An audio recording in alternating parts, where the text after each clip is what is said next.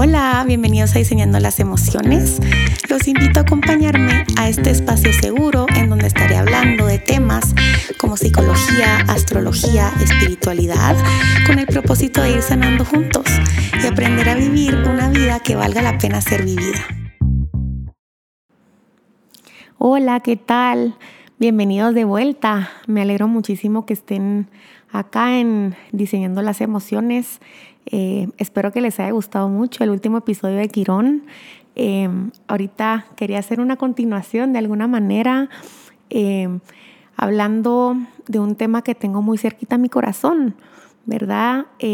este tema, incluso el tema se fue transmutando en sí mismo cuando lo venía pensando y lo venía craneando, ¿verdad? Al principio pensaba, bueno, quiero hablar de la muerte pero me di cuenta que no, que en realidad lo que quiero hablar es de la vida, ¿verdad?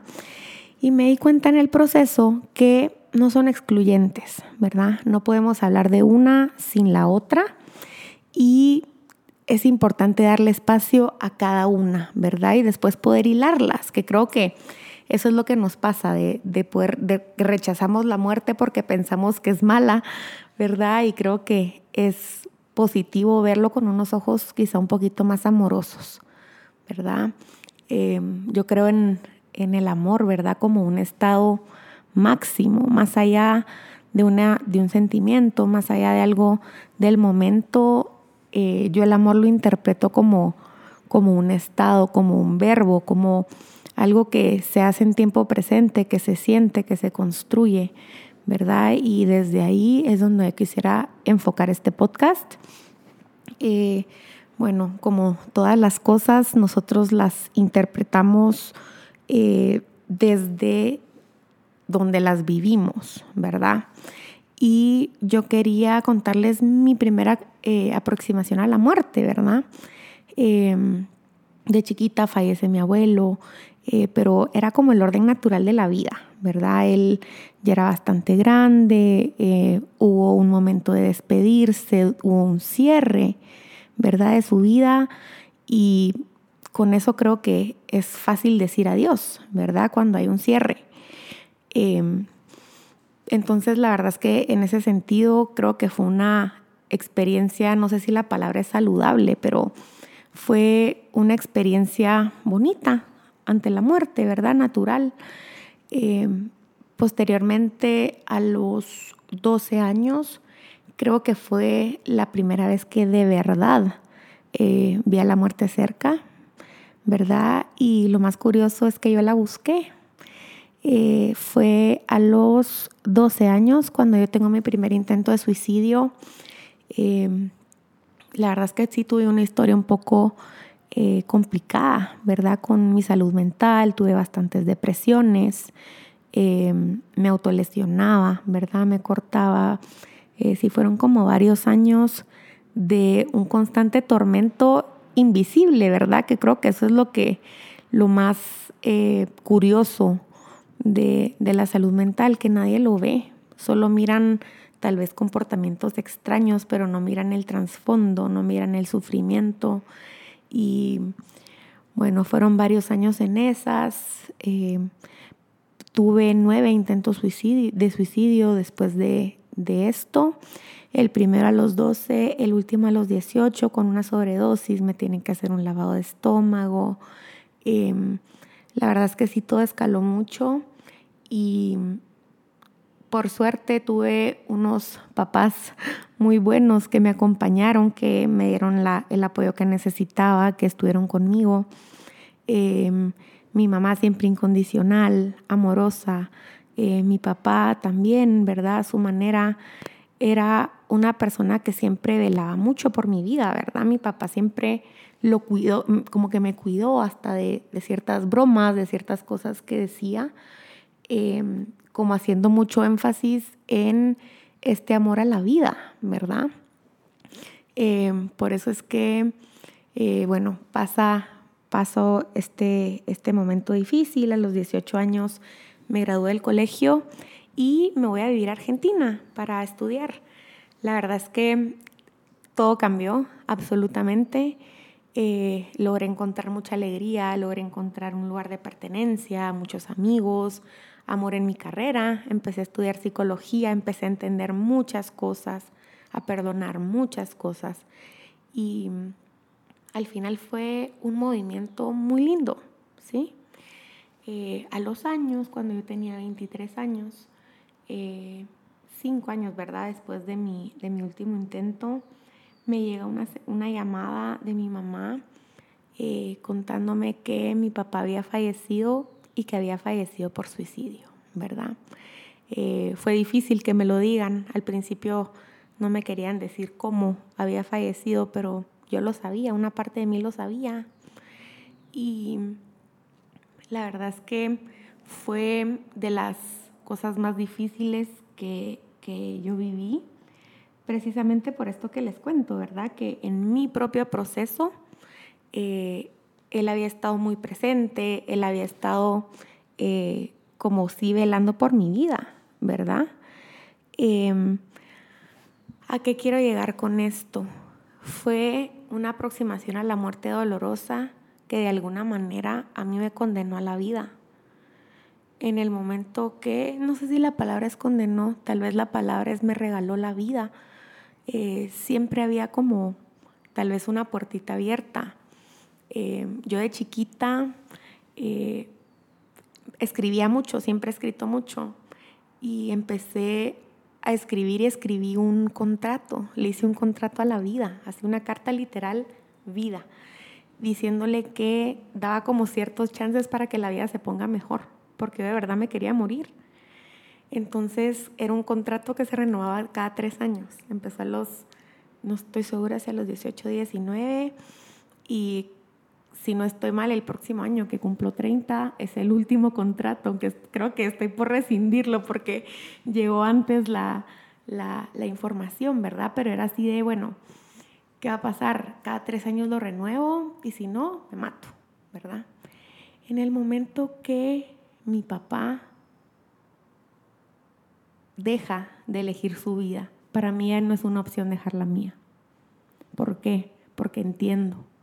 Porque entiendo desde otra parte em, cuál es el recibo, ¿verdad? De la muerte, del suicidio.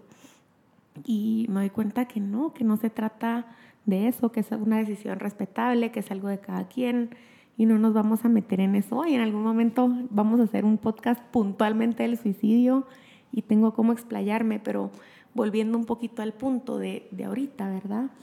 Em, una vez en un podcast escuché que el duelo, que el dolor eh, de una pérdida en realidad no es dolor, que es mucho amor que ya no tiene a dónde ir y que por eso se acumula y al acumularse duele. Entonces al darme cuenta que en realidad lo que estaba interpretando como dolor era mucho amor, me ayuda a ver las cosas distinto, ¿verdad? está esta frase que no me acuerdo dónde la leí, que dice, nada me enseñó tanto sobre la vida como la muerte. Y creo que es eso, ¿verdad? Aprender sobre la, sobre la muerte también es aprender a disfrutar lo que sí tenemos, que es la vida. Em, algo que me parece eh, sumamente lindo es esto de... Em, transmutar estos conceptos y estas cosas que nos duelen, ¿verdad? La palabra transmutar y la palabra resignificar a mí me fascinan, porque es así, es tomar algo, es tomar una materia prima y alquimizarla, es darle la vuelta, es hacer algo bonito, ¿verdad? Eh, de, algo, de algo no tan lindo, ¿verdad? Y poder darle una vuelta, poder darle un sentido. Me doy cuenta que todos los días podemos resignificar conceptos, incluso hoy siento que cada día me cae la ficha, cada día me caen nuevos conceptos y me doy cuenta que es una verdadera delicia, es un regalo que tenemos los seres humanos de a través de la emoción, de a través de, lo lingüístico, de a través de lo cognitivo, poder cambiar y modificar ciertas creencias, ¿verdad? Es realmente un regalo el poder trascender, el poder eh, modificar esto. Eh, viéndome hacia atrás me da mucha ternura ver a una niña de 12 años que no quiere la vida, ¿verdad? Me dan mucha ternura, me dan ganas de abrazarla, me dan ganas de decirle un montón de cosas bonitas, ¿verdad? Y me doy cuenta que por más que muchas veces busqué la muerte y me buscó, gracias a, o sea, por suerte nunca nos encontramos.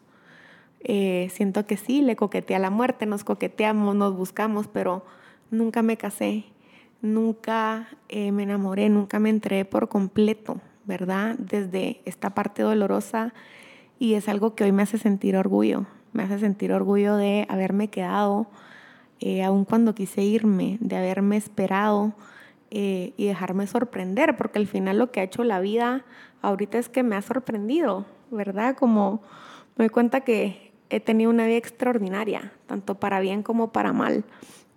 Y eh, quería hablarles un poquito, ¿verdad?, sobre Víctor Frankl. Él es él fue un psiquiatra eh, que trabajaba en un pabellón, suicida, ¿verdad? Un psiquiatra judío que en la época de la Segunda Guerra se va a, un campo de concentración y en este eh, campo de concentración él de alguna manera toma este, este campo que, que mayor campo de estudio que un campo de, eh, de concentración para estudiar el sufrimiento humano. ¿Verdad? Entonces él se da cuenta que todas estas personas em, hay algo que los, hay un hilo que los mantiene conectados a la vida, ¿verdad? Y qué ser, o sea, ¿qué es? Entonces lo empieza a estudiar y empieza a ver qué es lo que hace que se queden. Eran personas que trabajaban cuatro o cinco horas en la nieve sin zapatos, ¿verdad? Unas condiciones totalmente precarias, totalmente em, feas, ¿verdad? Y aún así había una voluntad para seguir adelante, para levantarse el, día siguiente, para portarse bien. Y no era el miedo a la muerte. La muerte era lo más fácil en, ese lugar. O sea, la, muerte en teoría lo que significaba era la ausencia de sufrimiento, pero no era eso lo más importante. Lo más importante es que estas personas soñaban con volver a su casa, con volver a abrazar a sus parejas, con volver a estar con sus hijos, con sus padres. Y al final era este amor superior el que creaba esta voluntad de sentido. Esas son palabras de, de Víctor Frankl, ¿verdad? Esta voluntad de sentido que es esta voluntad hasta la vida, este, em, no sé, este movimiento impetuoso, ¿verdad? Que no para y que es un drive, ¿no? Eh, la palabra en inglés sería un drive, ¿verdad? Esto que te lleva hacia la vida. Y hay otro concepto que me encanta mucho de, de Víctor Frankl que también hace referencia a esta paradoja entre la vida y la muerte de la, de la que les hablo, ¿verdad? Y es eh, la triada trágica y la triada optimista, ¿verdad? Que sería la contracara de la triada trágica. Eh, son estas tres eh, tragedias que todo ser humano va a atravesar en la vida, que son em, innegables, son, no, no, no hay manera de escaparlas. ¿sí? La primera es el sufrimiento. Todos vamos a sufrir, todos sufrimos. Y la contracara del sufrimiento es el servicio. Cuando estamos sirviendo a los demás, cuando estamos en un en un lugar bondadoso, amoroso de dar, la mente se sale del sufrimiento y del egoísmo de pensar que solo nos pasa a nosotros mismos, ¿verdad? Y el poder conectar con el otro, el poder ayudar al otro, es un antídoto, es una medicina contra el sufrimiento, ¿sí? La segunda es la culpa. Todos sentimos culpa, todos vamos a sentir culpa. La culpa eh, ante mis ojos es la emoción más tóxica, ¿sí? Es, esta, es un estado de ánimo, puede ser un sentimiento, puede ser perdurable, puede ser fugaz, sin embargo, el residuo es el mismo y este, este sentimiento de soy malo o hice algo mal, ¿verdad? Y no es así, nosotros nacimos limpios, nosotros nacimos bien y tenemos la capacidad de irnos eh, formando y transformando como queremos, ¿verdad? Nos podemos diseñar mucho como eh, el objetivo de este podcast, ¿verdad? Que es diseñar las emociones, es diseñar eh, nuestros pensamientos, ¿verdad? Buscar de qué manera armarnos bien, ¿sí? Y esto me lleva a la contracara de la culpa.